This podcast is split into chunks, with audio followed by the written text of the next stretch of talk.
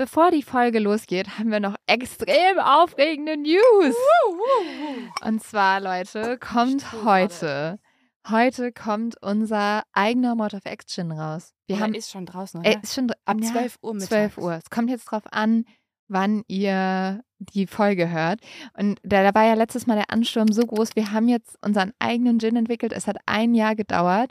Es ist was ganz Besonderes. Es ist ein roter Gin.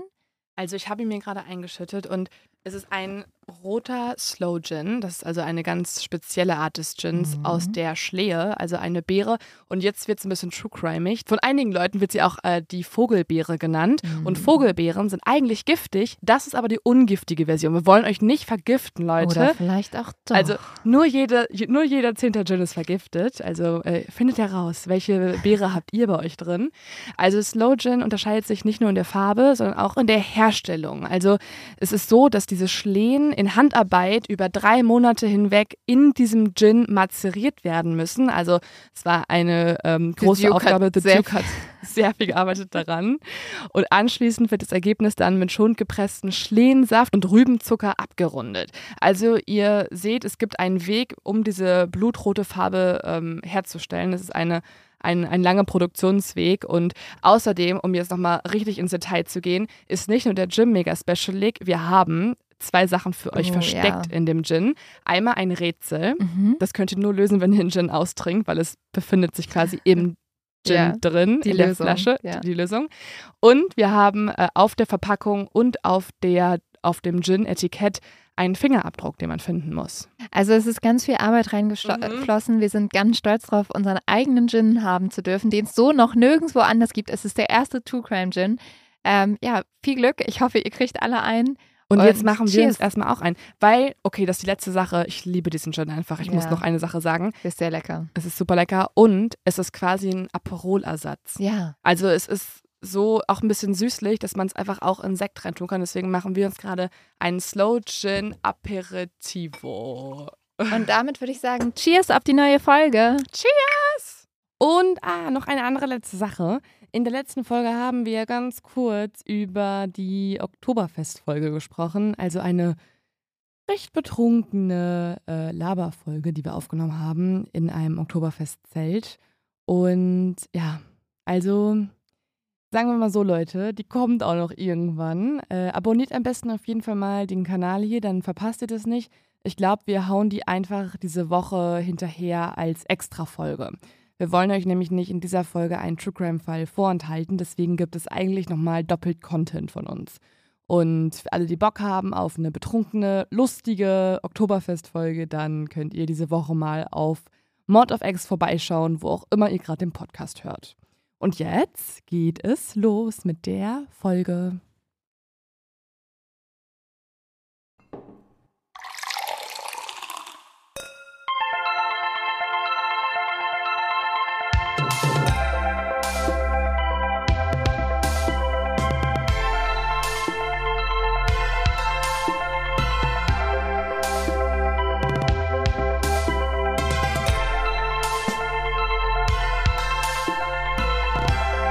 Hallo und herzlich willkommen zu einer neuen Folge Mord auf Ex.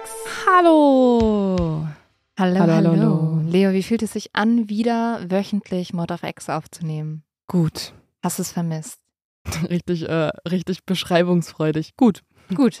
Äh, Ich hab's mega angenehm. vermisst. Ich hab's mega vermisst. Hat dein Leben wieder einen Sinn? Es hat ein bisschen einen Sinn. Es hat einen Rhythmus. Es ist einfach schön, wieder einmal die Woche über Mord und Totschlag reden zu Toll. können. Das äh, hält mein Leben zusammen. Es ist einfach, es ist der Rhythmus meines Lebens.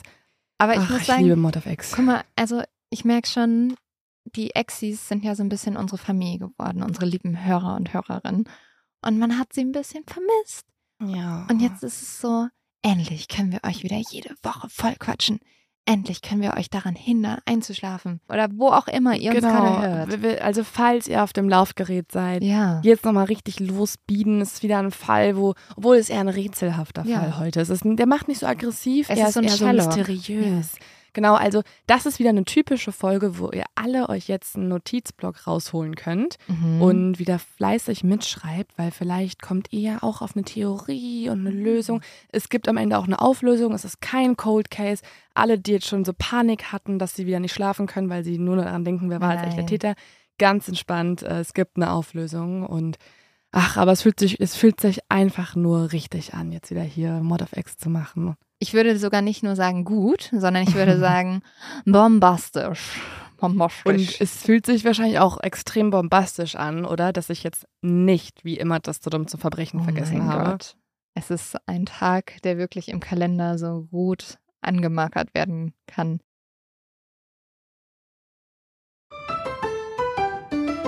Es geht um zwei Damen, zwei ältere Damen in Tampa, Florida, bei denen 2003 eingebrochen wurde.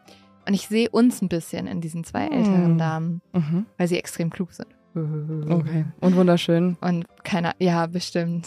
Und super intelligent. Und dumme Verbrecherin. Also auch dumm. Nein, nein, nein. Bei diesen zwei älteren Damen, die heißen Rose und Katie, wurde eingebrochen Ah, von ja. einem bewaffneten Mann. Und die haben dann aber super cool reagiert, weil die waren so, ach, voll schön, dass die da sind. Sie haben doch bestimmt Hunger. Und dann haben Wie? sie, also da, so ein reingekommen. bewaffneter Typ kam da rein und die waren einfach unglaublich nett zu dem. oh. Und haben gesagt, hey, wir machen dir noch ein Sandwich. Und sie haben ihm angeboten, dass sie ihm einen Rasierer geben, damit er sich rasieren kann und dass er bei seiner Flucht nicht so schnell erkannt wird. Weil die lören den jetzt voll ein und er fühlt sich sofort voll zu Hause, legt so seine Waffe ab und ist so, okay, cool. Mhm. Und dann holen sie auch noch eine Flasche Rum raus und bieten ihm Alkohol an und sie kriegen ihn so betrunken, dass er schließlich einschläft. Wow. Und dann hat die Polizei einfach den Typen, also das war so ein 52-Jähriger namens Alfred, den haben sie dann, den haben sie einfach abgeholt. Und er lag da schlafend betrunken. Das müssen wir uns alle merken. Also falls bei uns eingebrochen Ja. wird, wir sind einfach ultra freundlich zu der Ja. Person, bieten der ja ganz viel zu essen an, weil man kann ja davon ausgehen, dass wenn jemand einbricht, hat der irgendwie Geldnot, vielleicht auch Hunger. Ähm, also Ja. es muss ja einen Grund geben, warum man überhaupt klauen möchte. Dann, ähm, ja, kill it with Aber kindness. Ich kann es mir so gut vorstellen, weil also so zwei Mhm. Omis und die dann einfach so super. Aber Kindchen, Sie sehen irgendwie ein bisschen dünn aus. Haben Sie heute schon was gegessen oder machen Sie immer ohne Cineminis Ihren Einbruch? Sie, sie, du hast äh, auch recht mit deiner, mit deiner, also ich finde, ich sehe uns auch da Ja, drin. oder? Wir wären dann noch ein bisschen mehr so, dass wir auch noch ein Podcast-Mikro sofort rausholen würden. So nebenbei so. Würde es Sie stören, wenn wir ab jetzt aufnehmen würden? Was meinen Sie? Ah ja, also wir, wir würden jetzt hier kurz eine Podcast-Aufnahme machen. Ja, sehe ich schon ein bisschen. Sollen wir eigentlich in Zukunft irgendwann mal ein ähm, zu dumm zum Verbrechen als Folge machen? Nicht nur ein kurzes zu dumm ja, zum dann, Verbrechen? also dann müsste es schon extrem Gutes zu dumm zum Verbrechen sein. Also falls, kurz Oh. einmal als kleine Warnung, Fredo möchte gerne auch Teil dieses Podcasts sein. falls es in dieser Folge so Hintergrundgeräusche geben sollte, so ein Fiepen oder so, Ja. es ist kein Geist, es ist auch kein Problem im Mikro, nichts ist in der Technik kaputt. Es ist Leos Hund. Es ist einfach nur Freddo, der ausnahmsweise mit ins Studio gebracht wurde. Und er ist so eine kleine Diva. Er mag das überhaupt nicht, dass er nicht genug Aufmerksamkeit gerade kriegt. Und er ist die ganze Zeit so, Entschuldigung, ich muss mich hier mal kurz räuspern, ich muss mich hier mal vorbeischieben. Gerade hat er einfach so einen Niesanfall gehabt. oh, jetzt guckt er uns richtig Ja, böse ist, an. er checkt schon wieder. Er guckt Nein. ein bisschen beleidigt. Er ist vor allem auch einfach sehr fiepig. Also das ist ein Adjektiv, was ich gerade erfunden habe für Hunde, die einfach nicht anders kommunizieren Ja. können als zu fiepen. Ja. Und stinkig ist er auch. Aber deswegen müssen wir jetzt die Folge schnell aufnehmen. Oh, was da? Wie unglücklich bist du, dass Freddo hier ist? Ich liebe Fredo, aber heute stinkt er wirklich extrem doll. Und wir sind in so einem kleinen Raum gefangen. Ich riech das gar nicht Oh, mehr. ne? wie, boah. Kannst du das nicht riechen? Lynn hat vorhin schon vorgeschlagen, dass wir ihn draußen einfach vor dem, also vor dem Studio draußen, draußen äh, an der Aber Frischluft anbinden. Da, ich glaube, er Zwei hätte, Stunden. Er hätte so richtig ernsthaft. So. Aber warum binden wir ihn? Ich bin total nette Tante von ihm, aber warum binden wir ihn Wir nicht draußen sehen an? ihn ja. Nein, nein, ich liebe ihn ganz doll. Er hatte eben seinen Kopf noch auf meinem Schoß und hat süß geguckt und hat mich überzeugt. Weil Essen auf dem Tisch steht. Aber okay, glaub, Ja. dass es wegen dir ist. Ja. So, nachdem wir fünf Minuten über Fredo geredet haben, wird es Zeit, dass wir über ein anderes traumatisierendes Erlebnis sprechen. Nein, Fredo ist nicht traumatisierend. Ich Äh, glaube schon. Nämlich Uni. Oh, ja. Ist das für dich ein traumatisierendes Erlebnis gewesen? Nein, aber aus einem Grund. Mhm. Ich war einfach nie da. Ich du war nie da. Mein Freund hat zusammen mit Leo studiert Und er sagt immer so, ja, die war immer irgendwo anders. Ich habe die, glaube ich, dreimal gesehen im Semester. Ja, ich war nie da. Ich bin einfach nicht zur Uni gegangen. Ja. Muss man ehrlich sagen. Aber es war auch so eine Uni, liebe Grüße gehen raus an die Westfälische Wilhelms-Universität in Münster. Ähm, Gerade mein Kurs, meine Uni-Zeit, das war alles, da warst du halt eine Matrikelnummer und das war's. Also das, da hat sich niemand für dich interessiert. Man war halt eine Person von so 500 in der Vorlesung. Es war Deswegen warst du eine Matrikelnummer in New York. und deswegen war genau, genau das. Deswegen war Nummer 247, 241 Ja. konstant in Kolumbien oder in Europa unterwegs als Backpackerin. Und ich Mhm. war also, ich habe gelernt, also ich, das, das war ein Joke. Aber ich habe einen ganz okayen Abschluss gemacht. Das Und war ihn nie gebraucht. Für alle, die sich fragen, Ja. was braucht man niemals in den Medien? Ich habe Abschluss. BWL und Wirtschaftspolitik studiert und das ist wirklich nicht relevant für diesen Job, den ich gerade mache. Ja, äh, Ja. same. Aber, Aber, gut. aber du hast noch ein bisschen mehr was studiert. ja, Geschichte hat mir fast am meisten gebracht, würde ich sagen. Mehr Ja, als ne? Kommunikationswissenschaft. Obwohl du kommunizierst hauptberuflich. Ja, aber es ging sehr viel um Medientheorien. Und ähm, mein Studiengang war sehr, hm, wie drücke ich das jetzt aus? Es waren sehr viele Weiber. Mädels, so Perlenpaulas halt. Ja. Und es wurde richtig viel gemobbt in diesem Studiengang. Ich wurde traumatisierend gemobbt in meiner Uni-Zeit. Ansonsten hatte ich, glaube ich, eine ganz gute Uni-Zeit, außer so ein paar Bitches.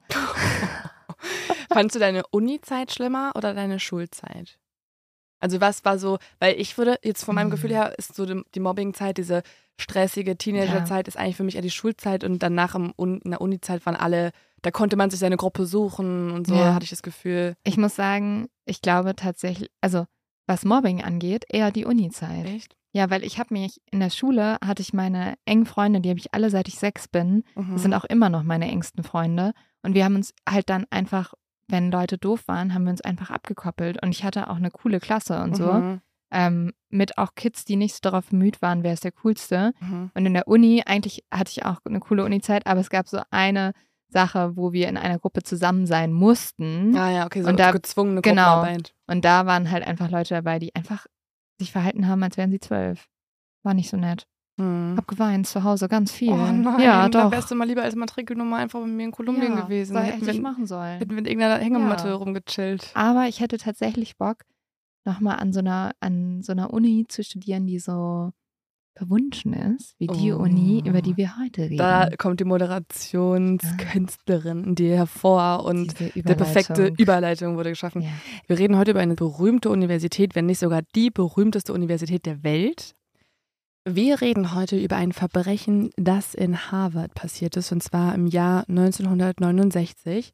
Und dieses Verbrechen war ganz, ganz lange ein Cold Case, aber am Ende wurde es doch gelöst. Und wir tauchen ein in die Welt der Studierenden in Harvard. Aber vorher, Lynn, habe ich dir noch drei Fakten über die Universität Mm. mitgebracht. Die haben zwar nichts mit dem Fall zu tun, aber auf gewisse Art und Weise schon. Also eigentlich nicht, aber sie für die Stimmung, ähm, damit du dir Harvard auch so ein bisschen mysteriöser vorstellen kannst, gibt es nochmal so ein paar Zusatzfakten. Und jetzt habe ich unnützes Wissen, mit dem ich auf Partys angeben kann. Genau, du kriegst gerade jetzt ein paar unnötige Fakten, ähm, ein bisschen unnötiges Wissen, aber falls du doch nochmal irgendwann dich dazu entscheiden solltest, in Harvard zu studieren, warum auch immer, Mhm. Und Falls Harvard sich dazu entscheiden sollte, mich anzunehmen, meinst du wohl eher? dann haben wir hier drei Fakten, die wir direkt auf dem Campus erzählen könnten. Willst du so einen Jingle?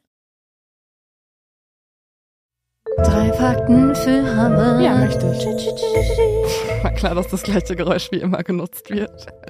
Tune, tune, tune. Das soll Jazzmusik sein.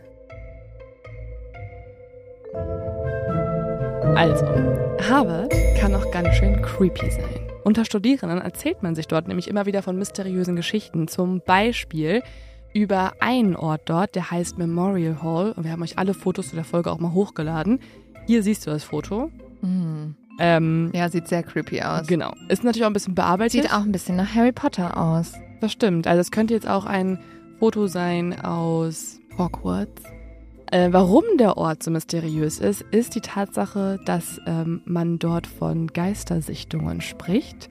Es ist eigentlich Mm. erbaut worden, um den Harvard-Studenten zu gedenken, die während des Bürgerkriegs gekämpft haben und gestorben sind. Aber genau aus diesem Grund ranken sich auch Gerüchte um das Gebäude, denn genau die Geister der gestorbenen Soldaten würden weiterhin in der Memorial Hall hausen und teilweise haben Leute sogar Geister auf dem Rasen herumspazieren sehen oder aus den Fenstern schauen sehen. Aber sind es liebe oder böse Geister? Ich glaube, neutrale Geister. Aber stell dir vor, es wäre so ein Geist, der dir in den Prüfungen die Aufgaben verrät. Nein, das! Das Nein. wäre ein extrem positiver Geist, den ich herzlich willkommen heißen würde in meinem Leben. Mhm. Aber ich glaube, die Geister, die dort herumspazieren, sind eher indifferent. Außerdem gibt es, das ist mein Random Fact, hier wieder so ein Intro, Random Fact Nummer zwei.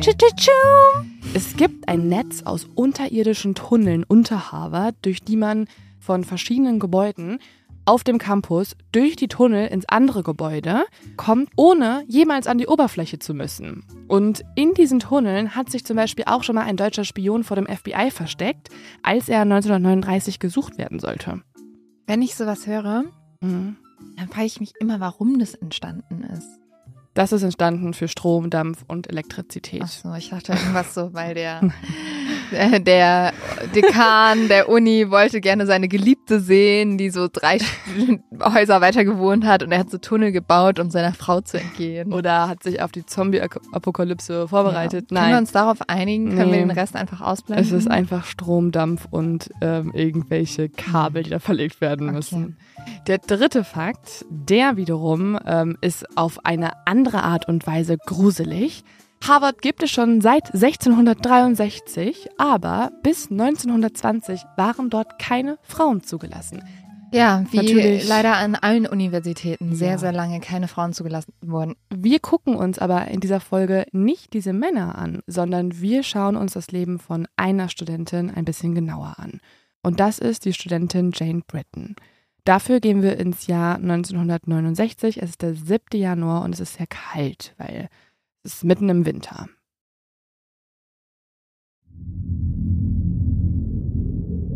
Es ist außerdem mitten in der Nacht. Der Schnee bedeckt das Gras und die roten Backsteinhäuser und auf dem Campus in Harvard ist es ganz ruhig. Denn die vielen Studierenden, die dort wohnen, die schlafen immer noch. Und man muss wissen, das sind nicht nur einige, das sind sehr, sehr viele, denn Harvard ist riesig mit all seinen Studentenwohnheimen, den Hörsälen und den vielen verschiedenen großen Bibliotheken. Es ist nicht nur eine Unibibliothek, es sind mehrere, unter anderem auch die größte Universitätsbibliothek der Welt. Insgesamt umfasst das Universitätsgelände nämlich über 20 Quadratkilometer, also fucking immens. Und die vielen Gebäude werden durch Fußgängerwege verbunden, die sich über das ganze Gelände schlängeln. Über einen dieser Wege huscht in dieser Nacht eine Gestalt, die niemand sieht und auch niemand hört.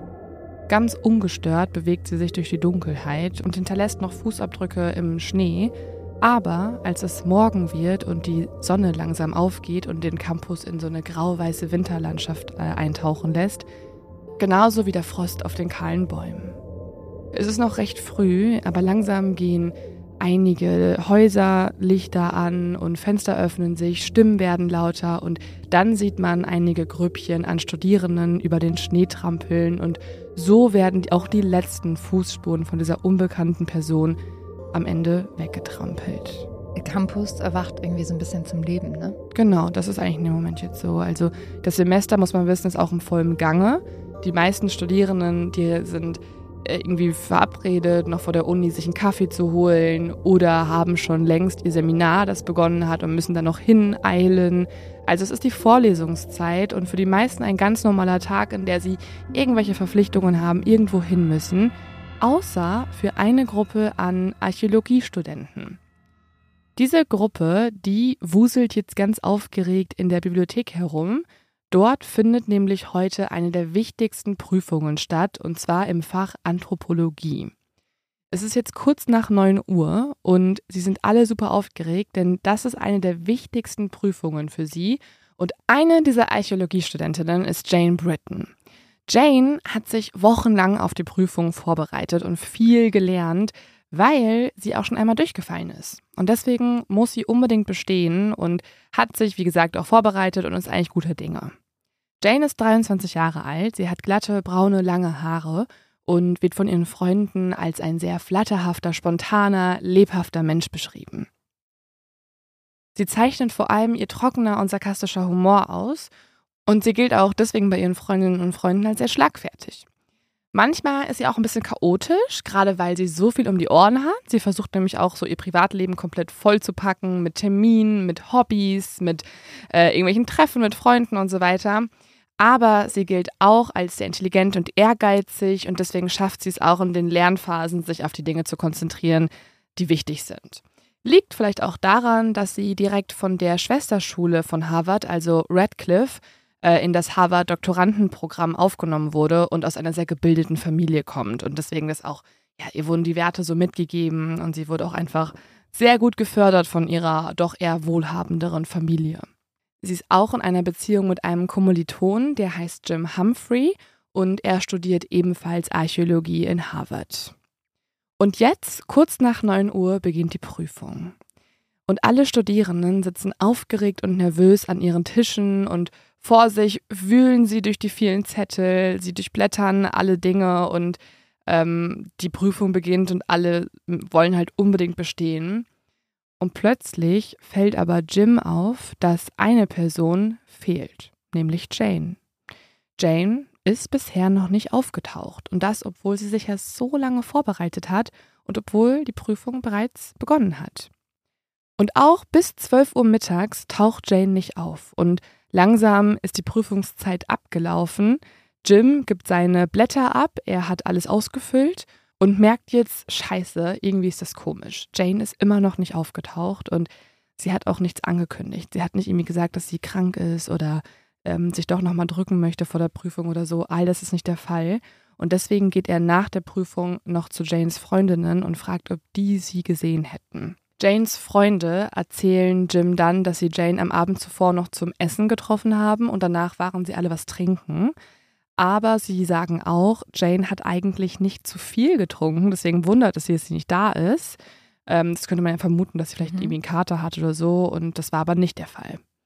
Jim findet das alles sehr komisch und er macht sich jetzt auf den Weg zu Janes Zimmer. Dafür verlässt er die Bibliothek und läuft über die vielen kleinen Wege über den Campus, Jane wohnt nämlich in einer Seitenstraße vom Universitätsgelände, also eher in Boston und nicht mehr auf dem Campus. Und ähm, sie wohnt dort in so einem großen roten Backsteingebäude, das als so ein Studentenwohnheim umfunktioniert wurde. Und man muss jetzt wissen, ich habe dir auch mal ein Foto hiervon mitgebracht und das ist auch auf Instagram hochgeladen. Es ist nicht das sicherste Gebäude. Also, wie du sehen kannst, mhm. es, sieht so, es sieht ganz schick noch aus, aber also so ganz normal irgendwie, aber in, also innen drin ist es schon eher billig, eher heruntergekommen. Es ist eher so ein Studentenhousing. Ja. Und ähm, das es wissen sieht nicht so Leute gut geschützt aus, sagen wir so. Ist es nämlich auch nicht. Und da wir ja einen True Crime Podcast machen, denke ich, das könnte ein Problem sein.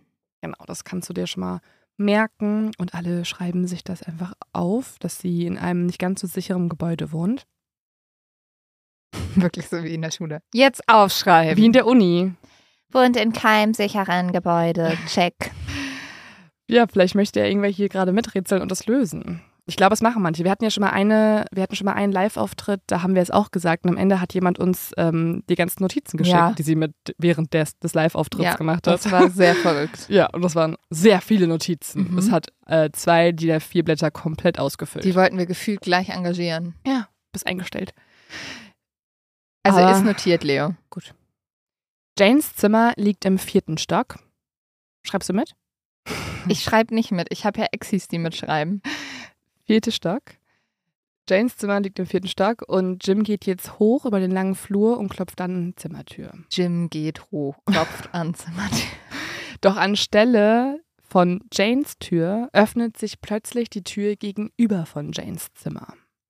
Janes Nachbarn sind nämlich gut mit ihr befreundet und die haben gedacht, dass durch dieses Klopfen und durch diesen Lärm, dass das bedeutet, dass äh, Jane von ihrer Prüfung zurückgekehrt wäre. Und sie wollen natürlich sofort fragen, wie war es? Mhm. Und jetzt fragen sie Jim, oder sie denken, Jim war Jane. Jane, okay. Ja, mhm. ist aber nicht, natürlich.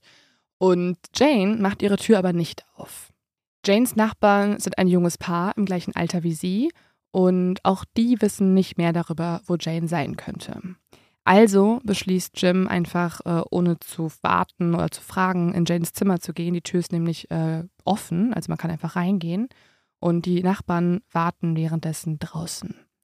Er drückt jetzt die Türklinke runter und er merkt als allererstes, dass ihm was Kaltes entgegenkommt. Es ist ein Windstoß, der das Zimmer durchweht und dann sieht er, dass die Küchenfenster weit geöffnet sind und deswegen das Zimmer so kalt ist. Ansonsten ist es aber ruhig, also Jane scheint nicht zu Hause zu sein. Sie hat zwar ihre Fenster offen gelassen und alles super unordentlich hinterlassen, aber Jane ist nicht da. Also er kann sie in diesem Moment nicht sehen, oder? Er kann sie einfach nicht sehen. Plötzlich kommt aber etwas auf ihn zugerannt und er guckt hin und Jim erschreckt sich total, aber dann sieht er, es ist nur Janes Katze. Jane besitzt nämlich eine Hauskatze und normalerweise ist die eher so ein bisschen auf Distanz zu Jim, aber jetzt schmiegt sie sich total an seine Beine und das lässt auch bei ihm wieder ein komisches Gefühl entstehen. Warum? Weil sie wirkt so, ja, sie wirkt super zutraulich, auch fast ein bisschen hungrig, als ob man Mhm. sie lange nicht mehr beachtet hätte. Mhm. Okay. Dann wandert Jims Blick durch die Wohnung und er hinterfragt gar nicht, dass da so viele Sachen rumliegen, weil das ist auch so ein bisschen typisch für Jane, dass da immer ein bisschen Chaos herrscht und die Sachen verteilt in der Wohnung äh, liegen, verstreut. Zum Beispiel ist der ein Aschenbecher, der auf der Küchenanrichte steht. Überall liegen verteilt Bücher herum, Klamotten und Manuskripte. Und Jim sieht auf der Fensterbank eine leere Weinflasche stehen und ein paar Gläser. Also nimmt er jetzt an, Jane hatte noch Besuch, hat vielleicht irgendwie was getrunken mit den Leuten und ähm, das könnte der Grund sein, warum sie nicht zur Prüfung gekommen ist. Und dann geht er durch den Eingangsbereich und sein Blick wandert zum Bett. Und plötzlich erschrickt Jim sehr. Denn er sieht Jane dort liegen, ein Bein hängt seitlich von der Matratze runter und ihr Nachthemd ist bis zur Taille hochgezogen und entblößt die gesamte untere Hälfte ihres Körpers. Und er sieht jetzt, dass sie nackt ist.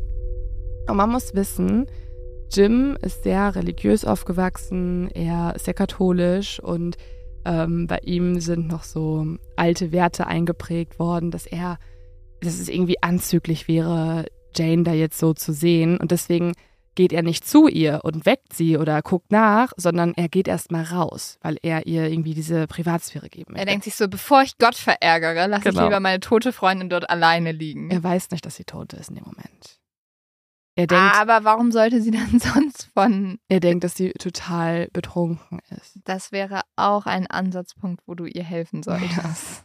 Oder halt, dass sie irgendwie verschläft oder so. Also laut seiner eigenen Aussage, laut Mhm. seiner eigenen Aussage hat er gedacht, dass sie dort einfach irgendwie eingeschlafen sei in einer sehr ungünstigen Pose. Deswegen geht er halt vollkommen in Schock raus und fragt dann die Nachbarn, beziehungsweise eigentlich die Nachbarin, also eine Frau, ob diese nach Jane nachsehen könnte. Und sie geht dann ins Zimmer rein, guckt sich Jane an und kommt komplett bleich und komplett aufgelöst wieder heraus, denn sie wollte Jane wecken, aber hat gemerkt, dass sie komplett kalt ist und bereits tot ist. Uh. Und jetzt gehen alle drei nochmal zusammen rein, weil sie sagt, hey, ihr müsst euch das ansehen, hier ist Mhm. was Schlimmes passiert. Und ihnen fällt etwas Komisches auf, denn Janes Oberkörper, also unten ist alles entblößt, aber ihr Oberkörper ist mit einem wahllosen Stapel von Gegenständen aus ihrer Wohnung bedeckt. Zum Beispiel mit ähm, mehreren Schaffellteppichen, die sie hatte in der Wohnung. Die wurden einfach aufgesammelt und auf sie raufgeschmissen. Und auf ihr liegt auch ihr eigener Mantel. Und dieser ganze Stapel verdeckt Janes Kopf. Aber als sie so ein paar Sachen runterräumen von ihr, da erkennen sie, dass sie mit dem Gesicht nach unten liegt und unter ihr, also auf dem Kissen, geronnenes Blut ist. Und daraufhin rufen die drei Studierenden natürlich sofort die Polizei an. Und dieser Anruf erreicht Ermittler Leo Davenport. Bisher war der 7. Januar eigentlich ein ganz gewöhnlicher Arbeitstag für ihn. Ein Dienstag wie jeder andere. Detective Leo hat sich eigentlich vorgenommen, den ganzen Papierkram abzuarbeiten, also Akten zu sortieren, alte Berichte abzuheften, bürokratisches Gedöns eben. Denn seit er zum stellvertretenden Abteilungsleiter ernannt wurde, folgte eigentlich für ihn mehr Schreibtischarbeit. Damit hat- aber, wie das immer so startet, so. Es war ein ganz normaler Tag, Mhm. bis es kein normaler Tag war. Es ist eine ganz normale Familie. Bis es keine normale Und dann- Familie war. Ein Mord. Ja, das ist äh, bei uns ja immer so. Sobald irgendwas normal ist, weißt du, da ist eigentlich gar nichts normal dran, weil, hey, es ist ein True Crime Podcast. Warum sollte es normal sein? Aber ähm, Leo Davenport ist eigentlich ganz glücklich darüber, dass er manchmal auch so ein bisschen Action noch hat, weil als leitender Abte als stellvertretender Abteilungsleiter muss er nämlich diese ganzen ja, organisatorischen Dinge übernehmen und hatte sich auch eigentlich damit abgefunden für diesen Tag und auch darauf eingestellt, bis ihn dann plötzlich der Anruf dreier Studenten erreicht. Er erfragt dann die ganzen Details, also ähm, wo das Verbrechen passiert ist, ähm, um wen es sich handelt und so weiter. Und dann läuft ihm plötzlich ein Schauer über den Rücken. Denn nicht nur die Beschreibung der Leiche ist sehr, sehr grausam. Detective Leo Davenports Herz klopft schneller, als er die Adresse erfragt. Er kennt das Apartmenthaus in der Sixth University Road nämlich sehr, sehr gut. Sechs Jahre zuvor war er schon mal dort. Damals wegen dem Mord an einer jungen Frau namens Beverly Sammons. Beverly war ebenfalls Studentin und wurde erstochen dort aufgefunden. Und auch in diesem Fall war Leo Davenport der leitende Ermittler und den Täter in diesem Fall hatte er und seine Kollegen vor zwei Jahren verhaftet. Und er hat auch gestanden und wurde danach in der Gegend bekannt als der Boston Strangler. Und ähm, das ist jemand, über den ich glaube ich auch noch eine Folge machen möchte. Irgendwann mal. Das heißt, in diesem Haus gab es schon mal einen Mord durch einen Serienmörder und nicht nur diesen einen Vorfall. Vor zwei Jahren gab es einen weiteren Überfall wieder auf eine Studentin in genau dem gleichen Haus. Diese Studentin hat es aber überlebt und auch hier wurde der Täter gefasst. Das heißt, das dritte Verbrechen jetzt an Jane kann nichts mit den gleichen anderen Tätern zu tun haben, weil beide sitzen aktuell im Gefängnis. Es sei denn, es ist so ein Nachahmer, ne? Genau, das kann nur sein. Und oder irgendwas ist mit diesem Haus los. Deswegen fragt sich auch Leo Davenport auf dem Weg dorthin. Er hat direkt noch drei Kollegen mitgenommen und die sind alle sofort losgefahren. Und alle fragen sich auf dem Weg dorthin, was zur Hölle ist eigentlich mit diesem Haus los? Ist es verflucht? Leo Davenport glaubt eigentlich nicht an Geister, aber trotzdem findet er es irgendwie super gruselig, weil er war nie so oft wegen Mord an dem gleichen Tatort. Sein logischer Verstand wiederum sagt ihm aber, dass es viel mehr mit dem Zustand des Hauses zu tun hat, weil wie wir vorhin ja auch schon notiert haben und das schon mhm. hervorgearbeitet haben, ist ein Haus, in dem die Sicherheitsvorkehrungen sehr mau sind. Also die Schlösser sind marode, man kann sie leicht knacken und außerdem ist jede Wohnung auch über die Feuertreppe erreichbar und deswegen leicht zugänglich. Detective Leo kommt jetzt mit seinen Kollegen am Tatort an und schaut sich dort erstmal genauer um. Und was ihm direkt auffällt, ist, dass nichts in der Wohnung gestohlen wurde. Und das ist natürlich schon mal auffällig. Es war also kein Raubmord, was er sofort ausschließt. Viele wertvolle Gegenstände liegen einfach auf dem Boden verstreut, darunter auch Geld und Schmuck und teuer aussehende Artefakte. Nur eine einzige Sache fehlt und das ist ein Stein. Also ein Stein aus mhm. Janes Sammlung, das kann man später rekonstruieren. Außerdem oh. sind dort auch viele Mitbringsel. Man muss nämlich wissen, Jane war auch ganz oft bei so Uni-Veranstaltungen ähm, mit dabei, also auf Ausgrabungen und sie hat sich auf den Ausgrabungen auch immer was mitgenommen. Und gehört der Stein dazu? Genau, das war auch so mit War der extrem wertvoll und gehört aus irgendeiner alten ägyptischen Königin an und ist verflucht vielleicht? Nee, das war einfach nur ein Stein. Okay, schade. Wäre auch irgendwie random, wenn so da den Studenten erlaubt wird, irgendwas, mega, so ein mega teures Artefakt Aber das wäre so ein, so ein typischer Film, weißt du, sie nimmt einfach so einen Stein mit, weil sie mhm. den ganz schön findet und dann stellt mhm. sich heraus, der war schon ewig verschollen und sie hat wie bei Herr der Ringe mm. dieses, ähm, ist es ihr sozusagen in die Hände gespielt worden.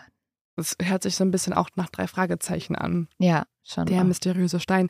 Nee, das ist nicht so. Also in dem Moment äh, kann man eigentlich nur sagen, dass nichts Wertvolles gestohlen wurde, außer eben halt dieser Stein. Mhm. Und dass alles verstreut auf dem Boden liegt. Also das ist schon mal auffällig. Es sieht aus wie ein Raubmord, es ist nur keiner. Also es wurde einfach nichts gestohlen. Und was auch auffällig ist, Detective Leo schaut sich jetzt die Fenster und Türen an und er erkennt keine Anzeichen eines Einbruchs.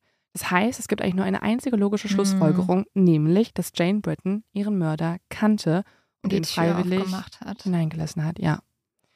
Das grenzt natürlich jetzt auch die Liste der Verdächtigen sehr ein. Der Freund steht ganz oben auf einmal. Mhm. Dachte, sie schläft. Ja. Ja, also Jim Humphrey wird tatsächlich auch ähm, unter die Lupe genommen. Dann trifft auch der Gerichtsmediziner ein. Er kann direkt feststellen, dass Jane vergewaltigt wurde, danach ermordet wurde und er führt auch am gleichen Tag noch eine Autopsie durch und bei dieser Autopsie kann auch die Todesursache herausgefunden werden. Es gibt nämlich mehrere Risswunden am Kopf, die sichtbar wurden durch die Autopsie. Das wiederum äh, kann er so erklären, dass Jane frontal zweimal ganz feste auf den Kopf geschlagen wurde. Und das wiederum bedeutet ja, sie hat sich ihrem Angreifer zugewendet.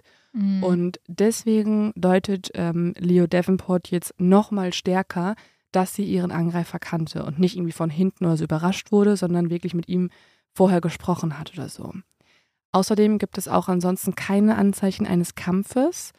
Und ähm, was auch sehr wichtig ist, man findet an Janes Unterwäsche und an ihrem Kopfkissen Sperma. Es war also ein Sexualdelikt mhm. auch. Man ist aber in dieser Zeit noch nicht in der Lage, das Ganze auf DNA zu untersuchen. Es wurde erst später entwickelt. Das heißt, es wird zwar alles registriert, also man nimmt die Spuren und man sichert die Reservate, aber man kann darüber noch nicht herausfinden, zu wem die DNA passt, weil man halt die DNA-Analyse noch nicht entwickelt hat zu diesem Zeitpunkt. Außerdem kann man in Janes Magen noch Restalkohol finden, was wiederum bedeutet, dass ihr Körper noch nicht genug Zeit hatte, diesen Alkohol abzubauen, bevor Jane gestorben ist und bedeutet, dass sie kurz vor ihrem Mord also noch etwas getrunken hat.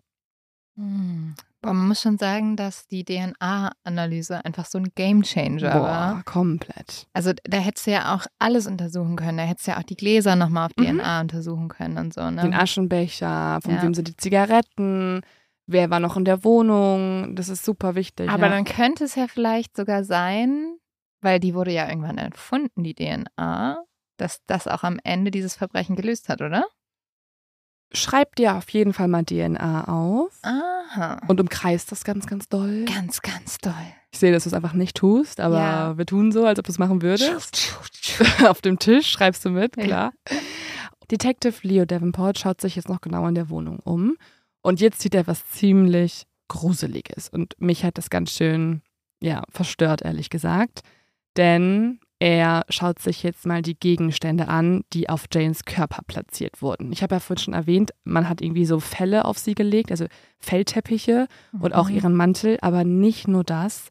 Auf ihrem Körper wurden bewusst einige Dinge platziert und wenn man sich genau anschaut, was für Dinge es sind, ist es ganz schön verstörend. Es sind nämlich nicht nur irgendwelche Artefakte aus ihrem Archäologiestudium, sondern Leo Davenport erkennt bei genauerem Hinsehen, dass auf ihr feines rotes Pulver verstreut wurde.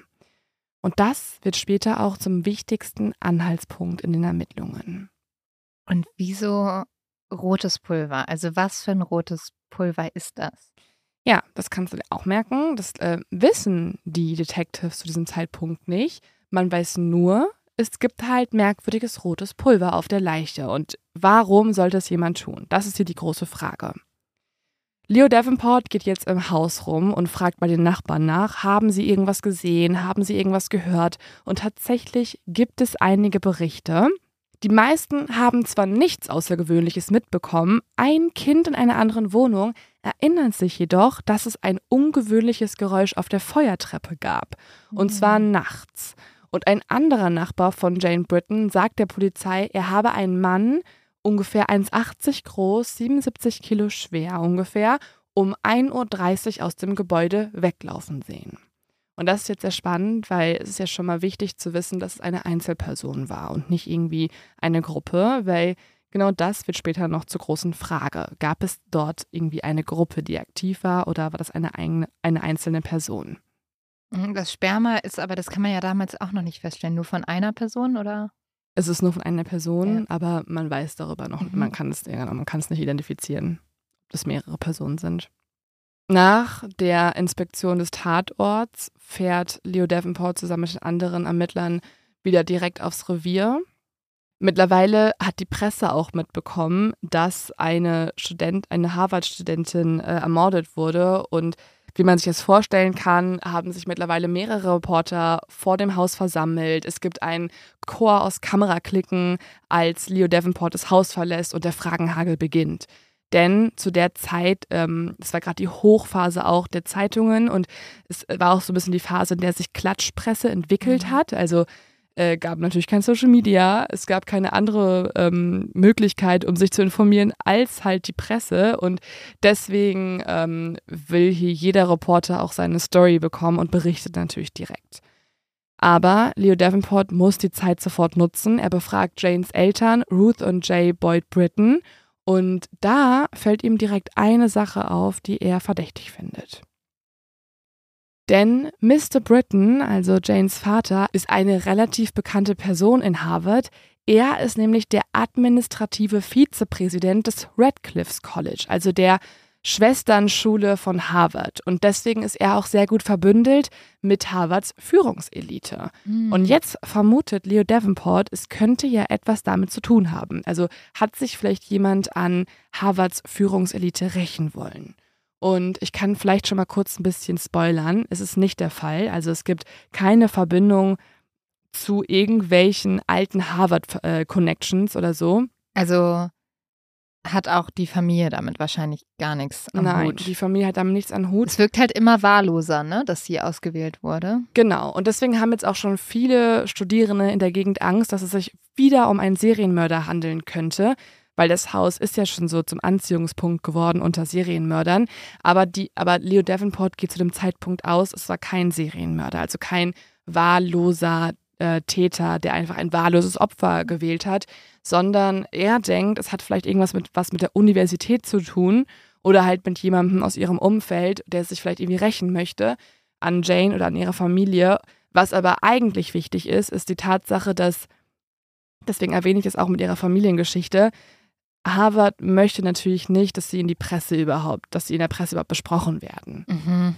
Also unterdrücken die sämtliche Berichterstattung. Genau, also die möchten, dass es verschwiegen wird, damit sich niemand irgendwie fürchtet äh, auf dem Harvard-Gelände und Sie sind älter als die amerikanische Konstitution und ähm, haben ihre eigenen Gesetze und Regeln, kann man fast schon sagen. Aber das ist immer so geil, und wie dann beeinflussen solche, die Ermittlungen halt sehr. Ja, ja, so es ist wichtiger, jetzt den Ruf unserer Universität zu schützen, als ein Verbrechen an einer jungen Frau aufzuklären. Mhm. Also, wenn hier irgendjemand hört von den reichen Amis, dass, ähm, dass hier Kinder ermordet werden, dann müssen wir lieber alle einen Riegel vorschieben. Ich frage mich so oft, also gerade mhm. früher, mhm. ne, also als es noch nicht Social Media gab, das ist ja auch, sind die guten Sachen an Social Media, dass jetzt so schnell über alles berichtet werden kann, aus allen ähm, Richtungen raus.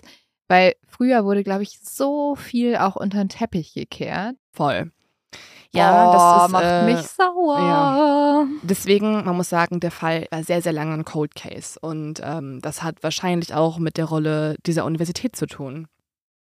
Als Janes Eltern vom Tod ihrer Tochter erfahren, bricht für sie natürlich, kann man sich vorstellen, eine komplette Welt zusammen. Sie haben eigentlich am Montagabend noch mit ihr telefoniert. Da hat Jane auch noch erzählt, dass sie bald ihre Prüfung hat und ähm, hat nichts davon berichtet, dass irgendwas komisch wäre. Nichts in ihrer Beziehung mit Jim, nichts mit irgendeinem anderen Mann. Es war einfach alles wie immer. Und deswegen sind Janes Eltern natürlich komplett verwundert. Sie werden jetzt auch vernommen von Leo Davenport und man kann in diesen Vernehmungen eigentlich ausschließen, dass der Vater irgendwelche politischen Feinde hätte, weil das ist eigentlich nicht so. Er ist recht angesehen, aber er ist jetzt keine ähm, streitbare Persönlichkeit. Aber also es muss ja jetzt trotzdem, müssen doch ein bisschen Gerüchte auf dem Campus rumgehen, oder? Also wenn da einfach ein Mädchen tot aufgefunden wird, das haben ja auch viele von den Studenten mitbekommen, als ob dann nicht da gemunkelt wird. Das, oder? Ja, also es wird vor allem auch gemunkelt über erstmal noch Janes Freund. Also Jim kommt jetzt erstmal in den äh, Fokus der Ermittlungen. Er zeigt sich aber auch als sehr, sehr kooperativ. Ähm, Detective Leo erfragt alles zu seiner Beziehung äh, mit Jane. Äh, Jim erzählt dann, die, haben, die beiden haben sich ähm, kennengelernt, waren aber jetzt kurze Zeit auch getrennt. Jim war nämlich das Herbstsemester über weg und zwar hat er an Ausgrabungen im Iran teilgenommen, wo übrigens auch Jane früher war, daher auch das rote Pulver und die vielen Steine. Also sie hat an Ausgrabungen im Nahen Osten teilgenommen. Und nach Jims Rückkehr wurde er erstmal krank und hatte Jane nicht so oft gesehen. Das heißt, die beiden standen eher durch Briefe und regelmäßige Telefonate in Kontakt und haben sich aber nicht mehr so richtig gedatet. Also es war eher so eine auslaufende Beziehung. Aber trotzdem sagt er, es gab keinen Streit, das beruhte auf Gegenseitigkeit und es gab kein Auslöser, warum die beiden irgendwie Stress haben sollten. Das heißt, die waren am Ende aber gar nicht mehr zusammen. Ja, er sagt, dass sie sich zumindest nicht gesehen haben. Offiziell waren sie zusammen, das kann man auch Mhm. an den Briefen erkennen. Also die beiden haben sich viele Briefe geschrieben. Haben die denn noch was mit anderen Leuten gehabt? Er sagt, er hätte das nicht ausschließen können. Er war sich, er, er sagt, er ist sich eigentlich sicher, dass sie mit niemandem was hatte. Fand ich, hätte ich geil gefunden, wenn er es über sich selbst gesagt hätte. Äh, also kann ich nicht ausschließen. nee, er sagt einfach, äh, also er ist ja auch mega religiös und so. Er Mhm. fällt nicht in dieses Muster, aber ähm, Jane war Er hätte eine es nicht sehr moderne. Frau, ne? Die Genau. hat voll ihr Leben gelebt irgendwie. Genau, sie war eine mega moderne Frau und er hätte es einfach nicht mitbekommen, hätte sie mit irgendwelchen anderen Leuten noch was gehabt. Er geht davon nicht aus, aber er kann es auch natürlich nicht ausschließen. Ich habe ja gerade schon erwähnt, manche haben auch vermutet, dass es ein Serienmörder sein könnte, der in der Gegend aktiv ist. Und deswegen fühlen sich auch viele Studierende ab diesem Zeitpunkt nicht mehr so richtig sicher, wenn sie schlafen gehen oder irgendwie alleine unterwegs sind. Aber die Polizei ist sich ja eher sicher, Jane kannte ihren Mörder und der ist immer noch da draußen. Und du hast es vorhin ja schon so ein bisschen angedeutet, dadurch, dass so viel getuschelt wird, das ist ja immer noch die Universität, dadurch entstehen auch sofort so ein paar Gerüchte. Und jetzt gibt es ein Gerücht, das geht so ein bisschen in die Richtung mysteriöser Mann, den sie gedatet haben könnte. Dieses Gerücht verbreitet sich vor allem in Janes Fachbereich, also der Archäologie, und es betrifft nicht nur sie, sondern auch einen Professor dort. Denn sehr schnell verbreitet sich das Gerücht, dass Jane einen geheimnisvollen Mann gedatet haben könnte und dass dieser Professor Karl Lambert Karlowski ist. Das ist vor allem, also dieses Gerücht entsteht vor allem, muss man sagen, weil Professor Karl Kolowski einer der jüngeren Dozenten in Harvard ist. Und wenn man von einer Beziehung ausgeht, die sie haben könnte zu einem der Dozenten, dann denkt man, war das Karl Kolowski. Denn er wird von vielen ähm, beschrieben als so ein bisschen der, ja, der, nicht so, so ein bisschen so ein nerdiger Playboy, also so in die Mhm. Richtung, weil viele Dozenten, äh, vor allem im Fachbereich Anthropologie und Archäologie, sind zu der Zeit eher Mitglieder der alten Garde. Also spießige ältere Männer mit weißem Bart, stets in Anzug und Rollkragenpullover. Professor Karl sticht sehr hervor. Er trägt nämlich vor allem Lederjacke und Shirts und er fährt zum Seminar mit seinem Motorrad. Und das muss man sagen, ist in der Zeit eine Seltenheit. Also diese Art von Auftreten, generell sein Alter in Harvard und sein Aussehen. Ich weiß nicht warum, aber ich habe Edward Cullen vor meinen Augen. ja, das passt sehr. Es gab sogar ein Gerücht an der Uni, dass er ein Vampir wäre. No way. Geil. Also, Aber hier ist ein Foto, kannst du dir mal angucken. Also ich finde, er hat ein bisschen so ein Vibe davon. Edward Ja. Cullen ist definitiv auch ein bisschen heißer. Aber hm, weiß ähm, ich nicht. Weiß nicht? ich nicht. Also Professor Karl, na. Okay, also ja. du, du hättest ihn vielleicht schon gedatet in der Zeit, obwohl es eigentlich gar nicht so, ähm, ja, es war gar nicht, er war gar nicht so verfügbar. Er ist nämlich eigentlich verheiratet. Also auch als junger Mann verheiratet, trotzdem gilt er als der coole und man weiß auch, dass Jane und er sich gut verstanden haben. Sie war, wie gesagt, eine gute Studentin. Und was auch noch hinzukommt, die beiden waren auf einer gemeinsamen Reise, nämlich, wie gesagt, im Nahen Osten, also im Iran.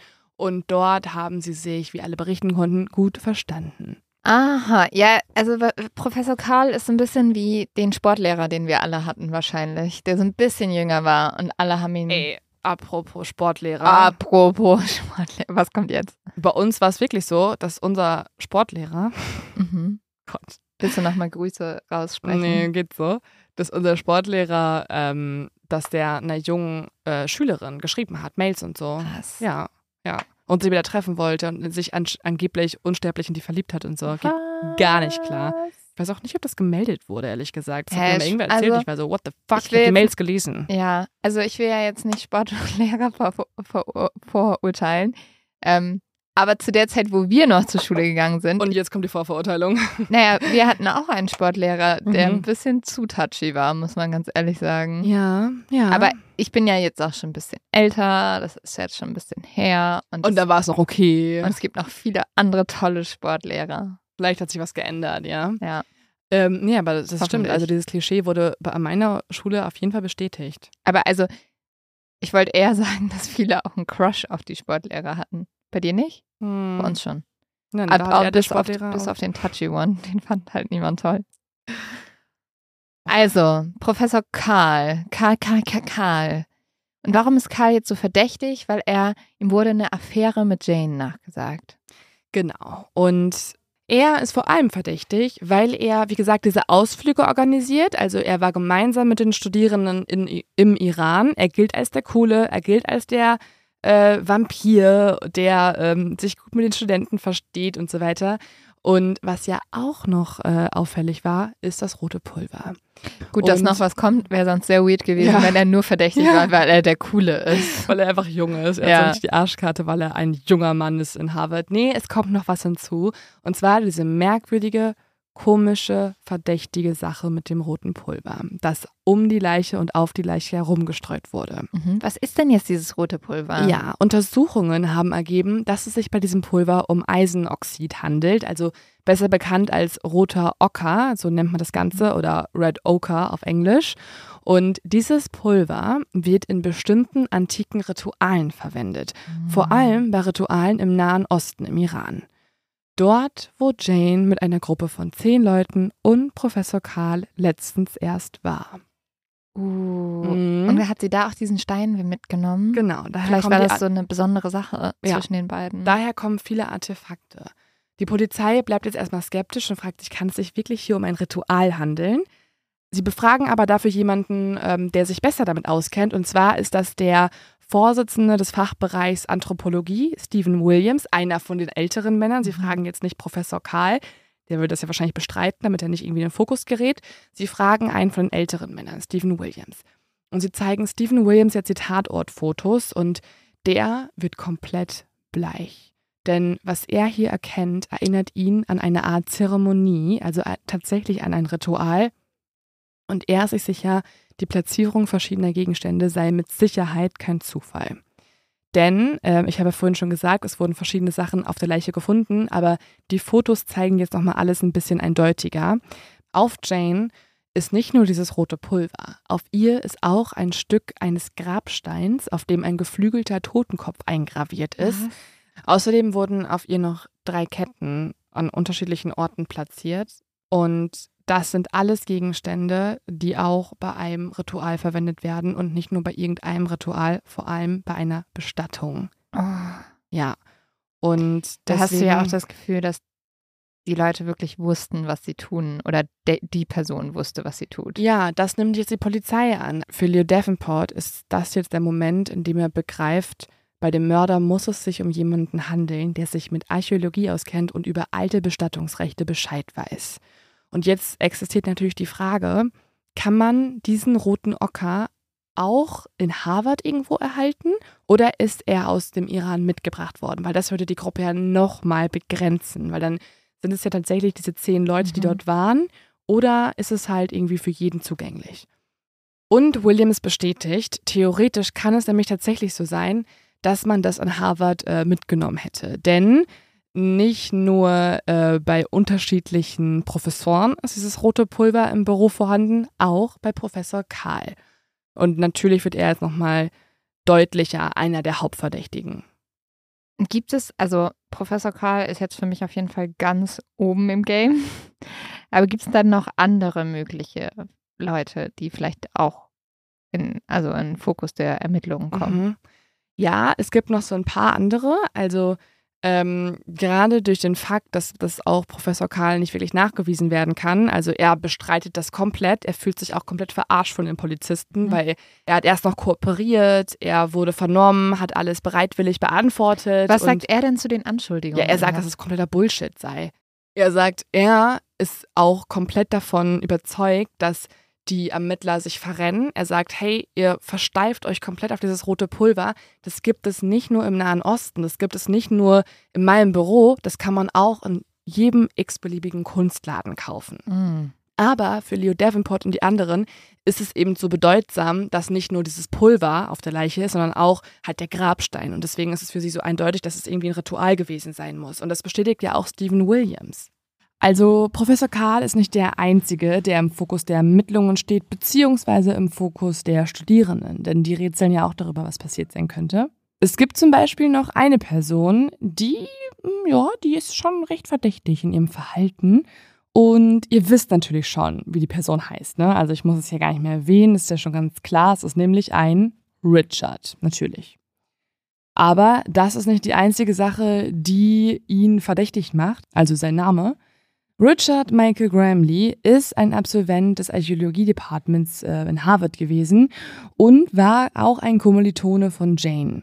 Die beiden haben aber nicht nur zusammen studiert, Jane hatte Richard sogar auch mal zu sich nach Hause eingeladen und da sollen die beiden sich getroffen haben, Wein getrunken haben. Das ist zumindest das, was man darüber weiß.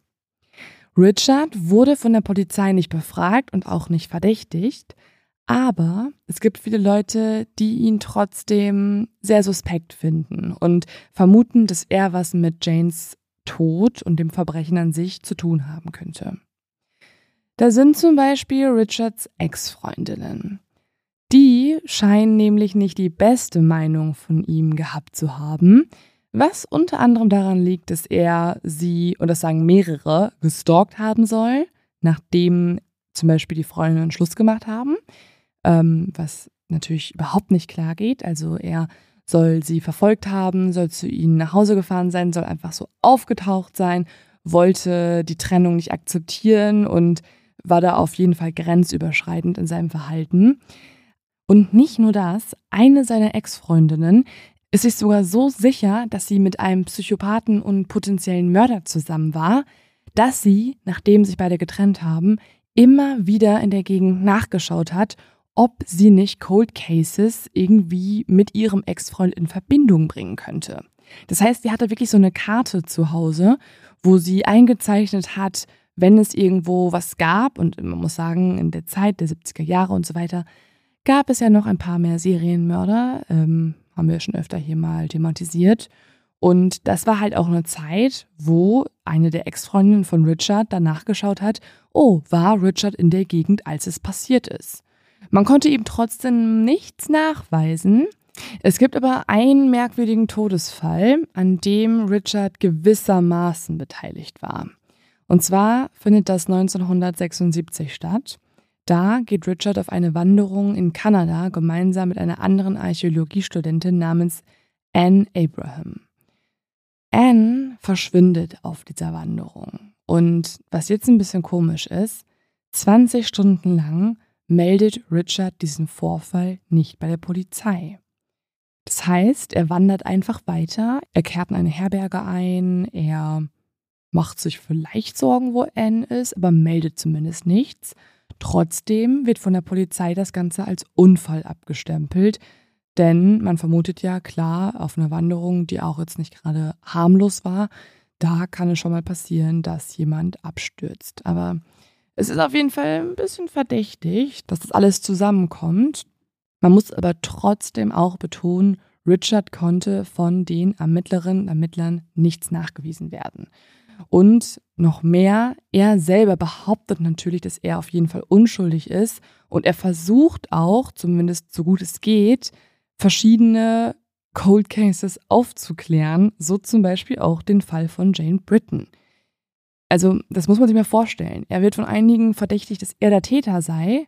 Und trotzdem versucht er eigene Ermittlungen als Privatdetektiv anzustellen, um äh, herauszufinden, warum es so wenig Fortschritte in dem Fall gibt, wer denn wohl der Täter sein könnte, warum Jane Britton mit diesen merkwürdigen Gegenständen bedeckt war und so weiter. Und tatsächlich liefert er auch einen weiteren Verdächtigen. Das heißt, Richard, der selber verdächtigt wird, liefert einen anderen Mann, den er wiederum verdächtigt. Und der, ja, das sind auch ein paar komische Sachen.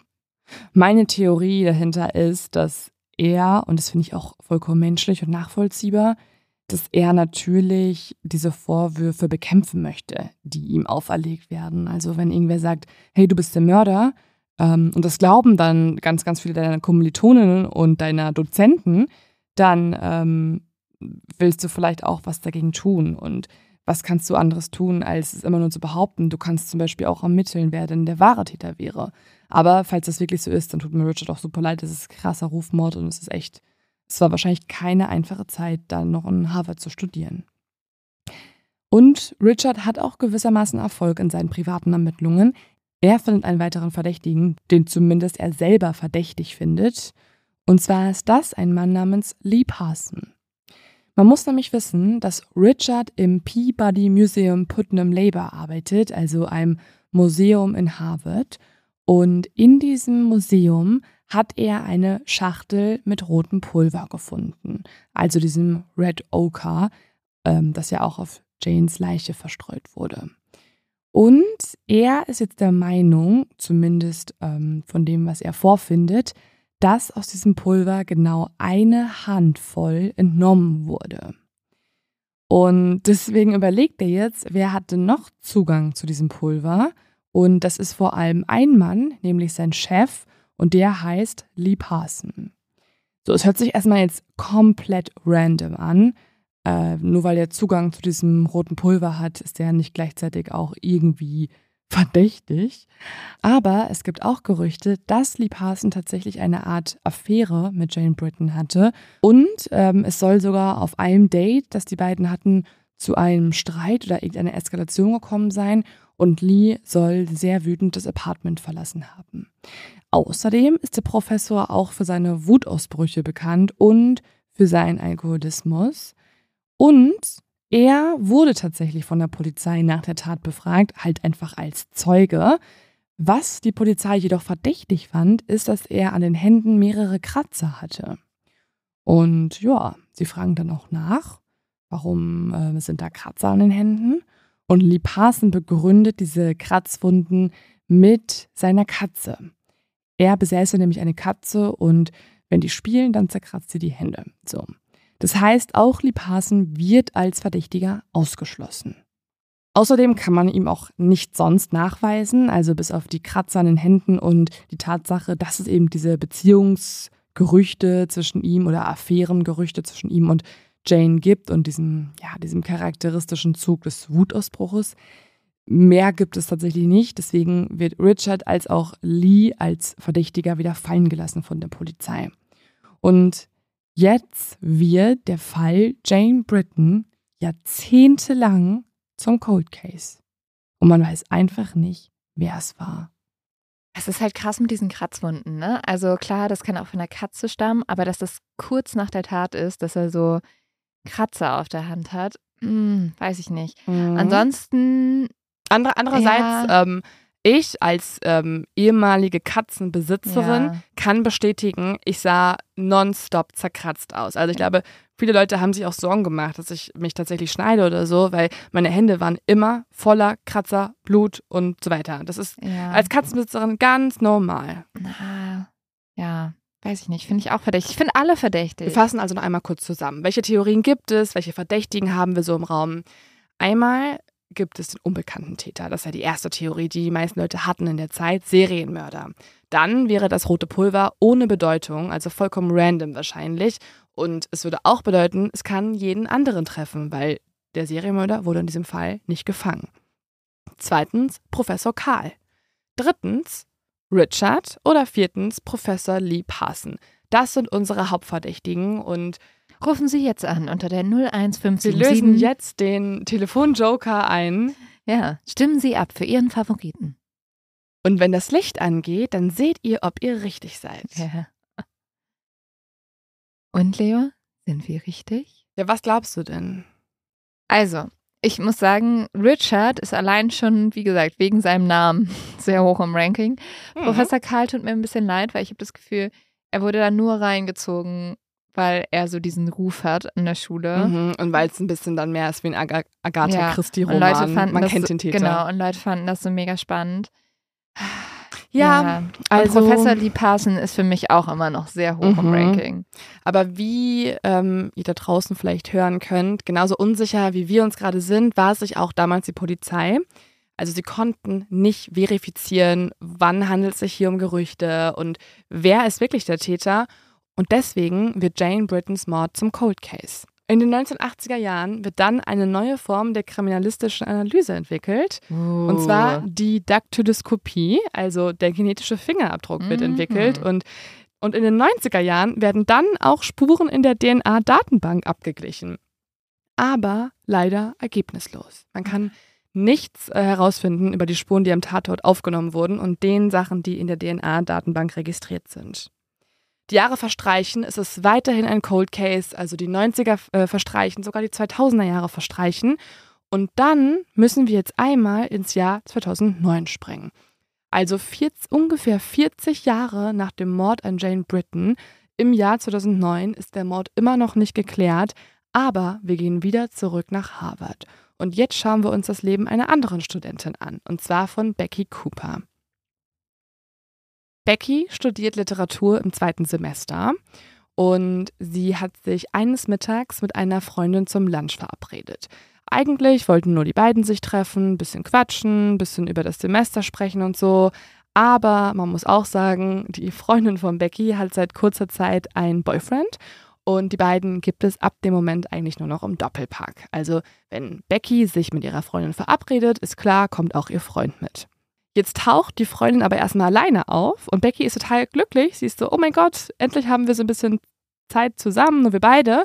Bis dann nach ein paar Minuten doch ihr Freund dazustößt. Becky ist jetzt zwar genervt, aber sie beschließt, das Beste daraus zu machen und sie weiß, dass dieser Kerl, also der neue Freund von ihrer Freundin, auf dem Campus dafür bekannt ist, dass er ein richtig guter Storyteller ist. Und deswegen denkt sich Becky jetzt, ja gut, wenn du eh schon hier bist, dann erzähl mir doch einfach eine coole Geschichte über die, ich weiß nicht, über die Geister im Memorial Hall oder über die FBI-Agenten in dem Netzwerk ähm, unter der Erde. Und so fängt dieser Typ an, eine Geschichte zu erzählen. Und Becky hat uns auch ein Interview gegeben, also wir sprechen gleich selber noch mit Becky. Sie dachte, es wäre wirklich wieder so eine urbane Legende. Und ähm, ja, das ist, was sie uns im Interview erzählt hat dazu. He launches into it like this kind of macabre um, fairy tale, I guess. Yeah. Um, where he says, you know, once upon a time there was a beautiful, intelligent graduate student in archaeology.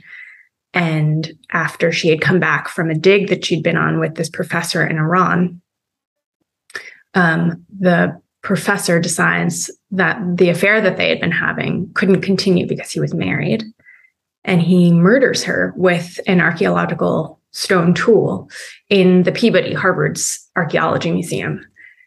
And, um, you know, he decorates her body with the jewelry that they had found on their dig site and um, sprinkles her with red ochre, which is a kind of red powder. It's iron oxide. It's what they paint the Lascaux caves with, and, and it's what colors the, the mountains out west in, in the States um, in a kind of burial ritual. And the Crimson, the school newspaper, was going to write a story about it. But according to my friend or my friend's boyfriend, um, the school found out about that article and they didn't want to have one of their rising stars be connected to something so gruesome and so salacious. And so, according to my friend, they he they forced the school newspaper to change Und er erzählte von dieser schönen, intelligenten Archäologiestudentin. Und als sie von einer Ausgrabung zurückkam, die sie mit einem ihrer Professoren gemacht hatte, beschloss der Professor, dass die Affäre, die sie hatten, nicht fortgesetzt werden konnte, weil er verheiratet war. Und er ermordet sie mit einem archäologischen Steinwerk im pubertären Archäologiemuseum von Harvard. Und er schmückt ihren Körper mit dem Schmuck, den sie bei ihrer Ausgrabung gefunden hatten, und bestreut sie mit rotem Ocker, einer Art, einer Art roten Pulver. Damit bemalen sie die letzten Höhlen in einer Art Beerdigungsritual. Das hat uns Becky gerade erzählt und sie hat auch erzählt, dass sie von der Geschichte total fasziniert war und sie auch nie so richtig vergessen konnte. Sie studiert dann zu Ende, sie macht ihre Jobs nach der Uni-Zeit, aber in all diesen Jahren lässt sie die Geschichte von dieser Studentin und diesem Professor nicht mehr los. Aber das ist ja auch unglaublich. Also diese Geschichte von diesem Professor. Ich wäre da auch hellhörig geworden. Wir werden ja sofort hellhörig, wenn es Cold Case heißt. Mm. Aber das ist schon, das, das ist auch eine spannende Story, die aber auch ein bisschen weitergetragen wurde, oder? Ja, also dass es zum Beispiel ein Mord war im Archäologiemuseum, ist ja einfach zugedichtet. Ja. Das ist ja schon mal nicht der Fall gewesen. Aber ja, also Becky fasziniert diese Geschichte total. Sie kann die einfach nicht mehr vergessen. Und dann arbeitet sie auch durch einen Zufall während ihres Studiums mit einem Archäologiestudenten zusammen und dieser erzählt ihr wieder von der Geschichte. Und jetzt hört Becky die Geschichte zum zweiten Mal und sie entscheidet sich, sie will den Fall neu aufrollen. Sie möchte sich in alles reinlesen, was sie finden kann, um den Fall irgendwie zu lösen. Und ich habe sie gefragt, wie sie da genau vorgegangen ist. I read everything that there was to read about first I figured out that her name was Jane Britton because again those those people in the archaeology um, field didn't know her name. And so that was the very first step. Yeah nobody knows it. so the, the story I had realized was very alive within the anthropology department. Mm-hmm. people would tell it they would tell the professor affair they would tell the red ochre but nobody knows her name. And so that was really important to sort of restore that to her and then the second part was just reading everything that was published. Um, and and at the beginning, there was a sort of flurry of attention because Jane Britton was the daughter of uh, Radcliffe, which is it had been Harvard's sister school vice president, and so it was a very big deal that she had been killed off campus. Um, and then the stories, you know, my friend's version of the story wasn't true in many ways, but the fact that they he he basically alluded to a press blackout. The Crimson wasn't forced to change their story, but the cops did insist that the police stop talking to the press. So about 2 weeks after Jane's murder, the stories stop. And there's a grand jury hearing and Also There's no mention of whether they come die Geschichte vor allem in der anthropologischen Abteilung kursierte und dass die Leute vor allem über diesen Professor gesprochen haben, sagt sie, und über den roten Ocker. Aber niemand kannte ihren Namen. Das sagt Becky auch. Es war also sehr wichtig, ihr diesen Namen wiederzugeben. Der zweite Teil bestand darin, alles zu lesen, was veröffentlicht wurde. Und am Anfang war der Fall in den Medien wirklich präsent, weil Jane Britton die Tochter des Vizepräsidenten von Radcliffe war, der Schwesterschule von Harvard. Es war also eine große Sache, dass sie quasi auf dem Campus ermordet worden war. Learned that he was still on faculty in the summer. And then a year later, because I had committed to a different job, um, I realized that he was teaching a course that fall. And so I had finished this other book project that I had wanted to commit to. And I had told myself that if Jane still was sort of occupying a large part of my brain and I still felt that responsibility toward her. Then only after finishing that other project I could commit to it and, and she was still there. Um, and so I, Im Sommer I sat in dann, on this professor's er, class. Also der Professor immer noch an der Fakultät tätig war. Und dann ein Jahr später, weil ich mich für eine andere Stelle verpflichtet hatte, stellte ich fest, dass er im Herbst einen Kurs unterrichten würde. Und so habe ich dann den Kurs bei diesem Professor belegt. Das ist ja noch verrückter, also dass du bedenkst, dass der immer noch an der Uni ist. Wenn er es nicht war, tut er mir aber auch mega leid, weil dann ist er ja immer noch an dieser Uni und alle Leute munkeln darüber, dass, dass er ein Mörder, Mörder ist. Ja. ja. Voll. Und was macht sie jetzt? Becky pausiert jetzt ihr Literaturstudium und schreibt sich stattdessen in Archäologie ein. Uh, also sie ist ja richtig obsessiv unterwegs. Richtig, also so wie wir wären, würde ich mhm, sagen. Voll. Mhm.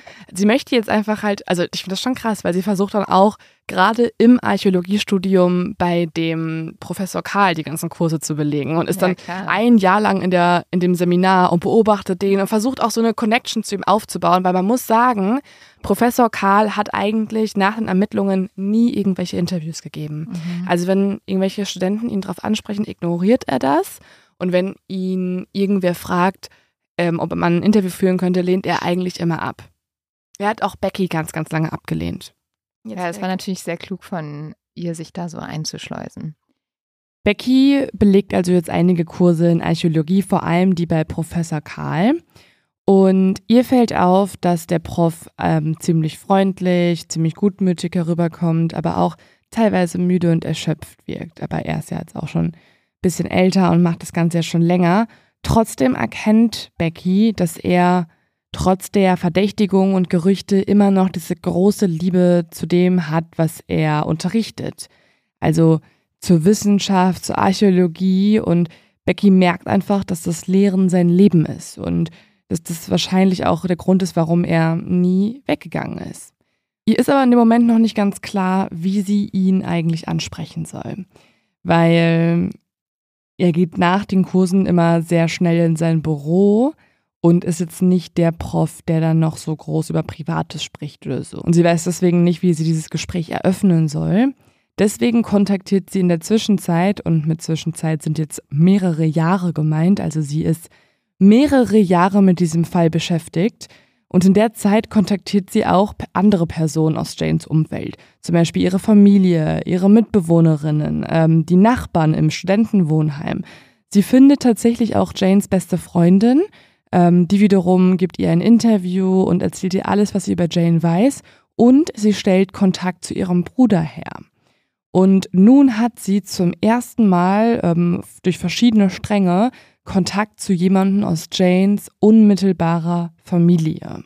Und das klingt ja gerade schon nach super viel Arbeit, also auch nach sehr vielen Höhen und nach sehr vielen Tiefen. Und genau danach habe ich sie auch nochmal gefragt. Und da hat sie mir das erzählt. you know, the brother was forthcoming, but there were a lot of gaps in my understanding of, of who she, who Jane was. And so I, go out there and we we spend, you know, four hours going up to where he's now uh, uh, he gives sermons. Um, and he had said, you know, I might I might have some journal that my mother kept from our 1960 trip, but that's kind of about all I have in terms of artifacts. Um, and I might have thrown that out in one of my moves. But I'm like, it's okay. We'll see. You know, I, let's just go for coffee one more time before I leave. He says, okay. And I get to to the coffee early, and I see him coming up, and he's holding a huge accordion folder of material plus a, a, giant picture frame plus like all this other material and i have to like rush over to him to help carry it and it, it turns out it's you know he he knew he had been really coy. Um, it turns out it was the family files that that the father had kept through the years and then had passed on to boyd. And then he you know he was showing me all these files. It was jane's report cards. It was her drawings as a child. It was the picture book she used to make. It was the letters she had written home to her parents from the digs that she had been on and asked them to keep because it doubled as her journal. So I finally kind of had her journal. Um, and I'm racing to take all these pictures of it because, you know, as quickly as it appeared in my life, I was terrified that it would disappear. And he says, no, take it home. Der Bruder war sehr entgegenkommend, aber es gab viele Lücken in meinem Verständnis von Jane.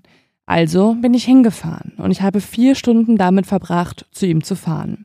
Und er sagte, ich habe vielleicht ein paar Tagebücher, die meine Mutter von der Reise in den 60er Jahren aufbewahrt hat.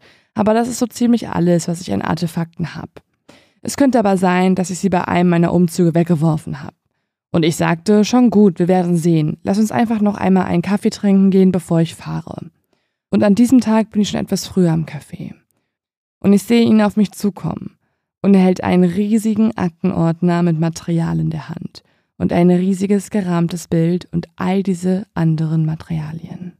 Und es stellt sich dann auch heraus, dass das die Familienakten sind, also sämtliche Dokumente, die die Familie aufbewahrt hat, Janes Zeugnisse, ihre Zeichnungen als Kind, ihre Zeichnungen als Teenager, ein Fotobuch mit allen Fotos, die sie selber geschossen hat, die von ihr gemacht wurden und alle ihre Tagebücher, ihre Briefe, ihre Notizen, einfach so viel mehr, als Becky sich erträumt hätte. Ja, stelle ich mir ungefähr so vor, wie als wir die Akten im Fall Andreas da so bekommen mm. haben. Ja, also Becky recherchiert und forscht jetzt immer weiter. Also es wird auch bei ihr zu einer Art Obsession. Und äh, ich habe ja gerade schon gesagt, es sind Jahre, die sie damit verbringt.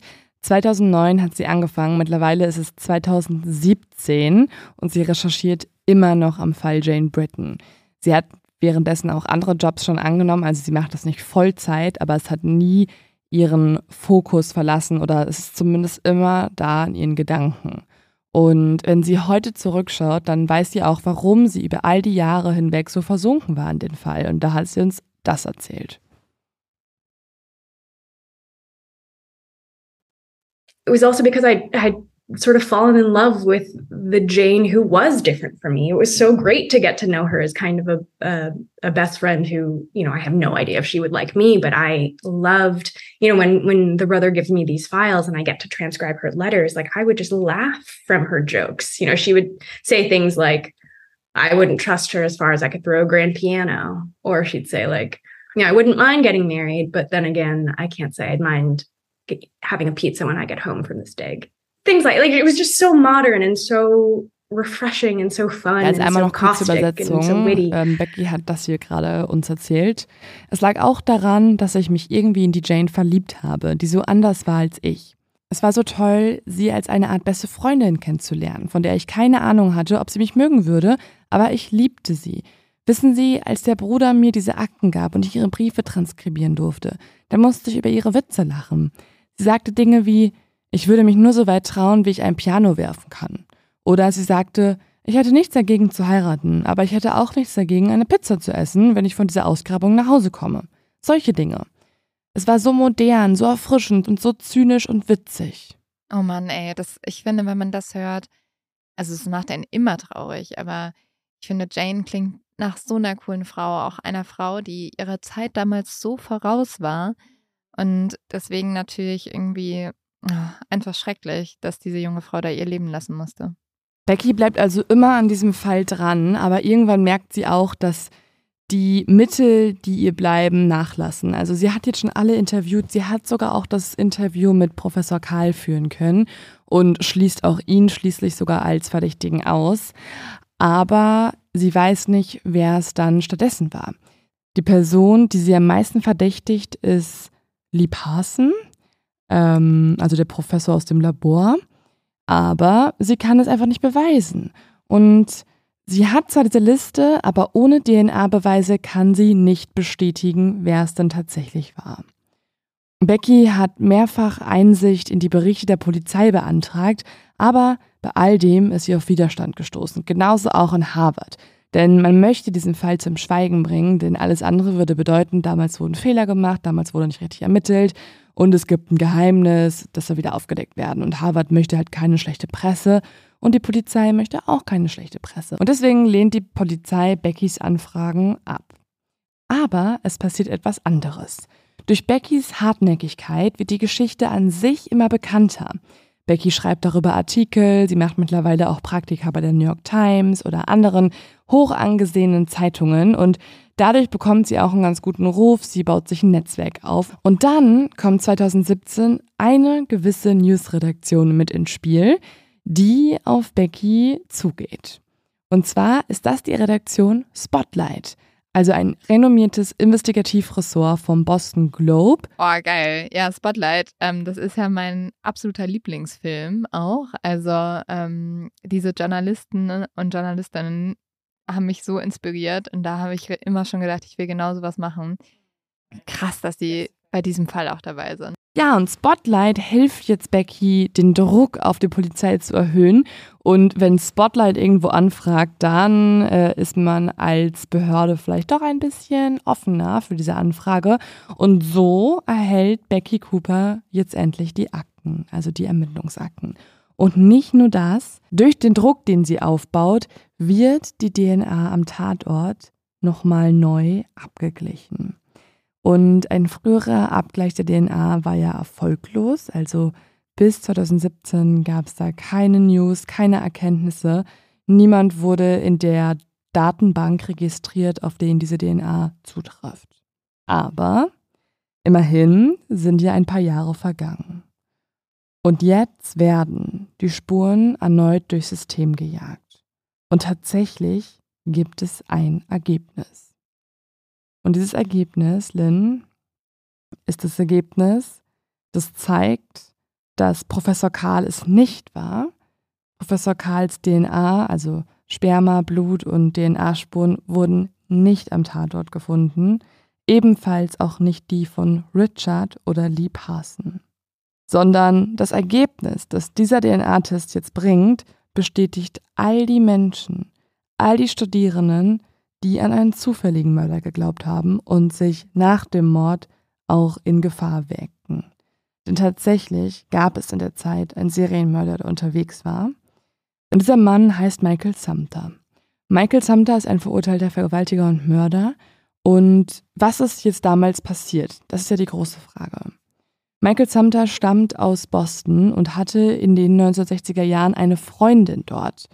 1967, zwei Jahre vor Janes Brittons Tod, arbeitete Michael weniger als ein Kilometer von ihrer Wohnung entfernt. Und im Jahr 2017 wird Michael Sumter dann im Sexualstraftäterregister für Serienvergewaltiger und Mörder aufgenommen.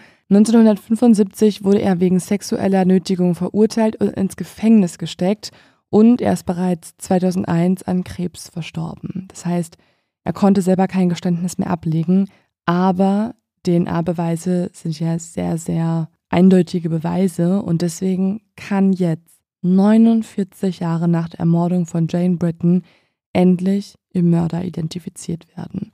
Und das nur, weil eine Studentin sich mit diesem Fall so lange beschäftigt hat und nicht davon loslassen wollte und auch nur durch, das, durch die Kooperation mit dem Spotlight-Team. Sonst hätte die Polizei sich das nicht mehr angeguckt. Und vor allem Harvard hätte diesen Fall nicht mehr aufgemacht, weil es ein dunkles Kapitel ist der Universität. Man kann davon ausgehen, dass Jane Britton ihre Mörder nicht kannte. Tatsächlich war das Gebäude ja als ein sehr unsicheres Gebäude bekannt und Michael Sumter war jemand, der hatte es systematisch auf Frauen abgesehen, die in unsicheren Gebäuden lebten, beziehungsweise sich in unsicheren Gegenden aufhielten und hat sie dort überfallen. Das heißt, es muss sich rumgesprochen haben, er muss davon mitbekommen haben, dass Jane eben in diesem Gebäude wohnt, wo man ziemlich leicht einbrechen konnte. Er ist dann nachts über die Feuerleiter hoch zu ihrem Fenster gekommen und konnte dort einsteigen und das halt unbemerkt. Jane hat höchstwahrscheinlich schon geschlafen, wie man später rekonstruieren kann, und er ist deswegen höchstwahrscheinlich einfach so unbemerkt in ihre Wohnung eingedrungen. Warum die ganzen Gegenstände auf ihr sind, auch da nimmt man an, dass er ähm, typisch für einen Sexualstraftäter, für jemanden mit ähm, psychischer Störung, mit, für jemanden mit hohem narzisstischen Drang, sich darzustellen und auch ähm, die Bevölkerung oder die Polizei zu schockieren und zu verstören. Für so jemanden ist es typisch, eine Leiche dann auch noch gewissermaßen zu arrangieren, also verschiedene Dinge zu platzieren, sie zu entstellen. Und dazu gehört, dass er ihren Körper eben so platziert hat mit diesen unterschiedlichsten Gegenständen auf ihr. Und man nimmt auch an, dass er einen Ausgrabungsstein als Mordwaffe genutzt hat, weil er eben selber keine Waffe eigentlich besessen hat. Außerdem nimmt man an, dass er eventuell diese Gegenstände einfach genutzt hat, um ihre Schreie zu unterdrücken und um die Wunden möglichst lange an ihrem Kopf zu verbergen. Also falls dann doch nachts noch eine Nachbarin herübergekommen wäre, würde sie vielleicht erstmal denken, dass Jane irgendwie eingeschlafen ist mit sehr vielen Dingen auf ihr. Boah, es ist natürlich heftig. Also es ist ja jetzt jemand, der überhaupt nicht im Blickfeld der Ermittler war. Ja, und sie haben genau diese Theorie auch so lange ausgeschlossen. Ja. In dem Sinne halt noch viel, viel schlimmer für Richard und oh, alle ja. anderen, Ja. die halt lange verdächtigt wurden. Ähm, und es ist halt wirklich, also die DNA hat wirklich ganz viel verändert. Da wurden ja auch viele Leute, die verurteilt wurden, durch DNA wieder aus dem Gefängnis geholt, weil man dann halt beweisen konnte, dass es doch andere Leute waren. Also die ganzen Studierenden hatten tatsächlich recht. Also Ja. diese Vermutungen, dass man doch, äh, dass sich doch um Serienmörder handeln könnte, das stimmt. Und was halt schon immer noch sehr merkwürdig ist, ist halt diese Sachen, dass da dieses Pulver war. Und Ja, das war dann einfach wirklich komplett random. Also tatsächlich ist es ja auch oft so, dass Sexualstraftäter auch gerade die am, also die gerade auch die Morden, mhm. die, denen gibt es quasi fast schon so einen Kick, wenn sie die Leiche möglichst schrecklich entstellen. Deswegen wurde ja auch hier ihr Kleid Aber hochgezogen was und sie entblößt. Zufall, dass es Mhm. alles genauso war wie bei diesem Ritual. Ja, man muss dazu auch sagen, dass es noch ein größerer Zufall ist. Es war nämlich tatsächlich kein rotes Pulver aus dem Iran, sondern es war ähm, aus einem Kunstladen, weil später konnte auch Mhm. Becky herausfinden, das hat sie in den ganzen Familiendokumenten gesehen, dass Jane Britton äh, eine sehr begabte Malerin war. Also sie hat sehr, sehr viel so. gemalt und auch mit rotem Pulver gemalt. Aber also dann hatte ja wirklich auch Professor Karl komplett recht. Mhm. Der arme Mann. Also Professor Karl ist für mich jemand, der hat sehr, sehr viel Ja. über sich ergehen lassen müssen. Und trotzdem, und das finde ich so krass, trotzdem hat er anscheinend die Archäologie und dieses Studium und dieses Fach einfach so sehr geliebt, dass er, obwohl es so schreckliche Gerüchte über ihn gab, geblieben ist. Das Mhm. musst du dir auch mal geben. Du könntest ja die Universität wechseln oder Ja. halt einfach auch, ehrlich gesagt, deinen Job an Nagel hängen, wenn du als Mörder bezeichnet wirst. Also es Ja. macht ja was mit Leuten. Verrückt. Also Aber auch Professor wie cool Karl- ist Becky Cooper. Also ich, ganz viele spannende Leute in diesem Fall. Also natürlich irgendwie so ein bisschen fast ernüchternd, dass es ein Serienmörder ist, Mhm. weil Es ist doch kein Agatha Christie-Film. Ja, aber gut, äh, das Leben ist halt auch nicht immer wie ein Agatha Christie-Film. Aber ja, also einfach absurd, dass da wirklich eine Studentin gesagt hat, ich klemme mich dahinter und dann ja den Fall auch wirklich nochmal nach vorne getrieben hat. Aber Leute, hier auch der riesen Leo-Tipp. Ähm, Becky Cooper hat auch ein Buch darüber geschrieben. Also sie hat es ja quasi für ihr Buch alles recherchiert. Das ist dann auch ähm, berechtigterweise zum New York Times Bestseller geworden. Und ähm, wenn ihr Lust habt, das zu lesen, es heißt We Keep the Dead Close. Ähm, und es gibt es auch als Hörbuch. Also ich habe das tats- tatsächlich als Hörbuch gehört. Hm. Super spannend. Und da erzählt sie sozusagen von ihrer Recherche. Da spricht sie also einmal aus der Ich-Perspektive. Sie erzählt von, äh, sie erzählt ganz, ganz persönlich äh, von ihrer Recherche, auch was das mit ihrem Privatleben gemacht hat, mit ihren Beziehungen. Ähm, oh, spannend. mhm. Und? Genau. Ja, Zerstört? ja, war halt eine Obsession. Ja, es war wie eine Obsession. Also sie war in Jane Britton quasi verliebt. Sie war obsessiv von dieser Person. Sie hat sich irgendwann auch sehr verbunden gefühlt Ja. zu Jane Britton. Und sie erzählt aber auch halt, wie sie vorgegangen ist. Und sie springt ähm, in die Vergangenheit. Also man hört auch Originalbriefe von Jane Britton und so. Es ist super spannend. Es ist sehr, sehr schön geschrieben. Vielleicht für die Beziehung sollten wir uns das vielleicht auch, also sollte ich mir das auch nochmal anhören, um zu sehen, wie das bei uns enden könnte. Ja, also es hat mich schon auch stellenweise sehr auch an die Nachbarn erinnert und so, an, an so eine Ermittlung, dass man, Ja. es ist ja wirklich so, Aber man hey, taucht das Leben von Wir jemandem sind ein. ja zurück bei Mod of X, vielleicht gut für unsere Freunde. Definitiv. Also, vielen, vielen Dank fürs Zuhören und ähm, Wir sehen uns nächste Woche, wie immer. bis dann. Bis dann. Ciao, Cheers. ciao.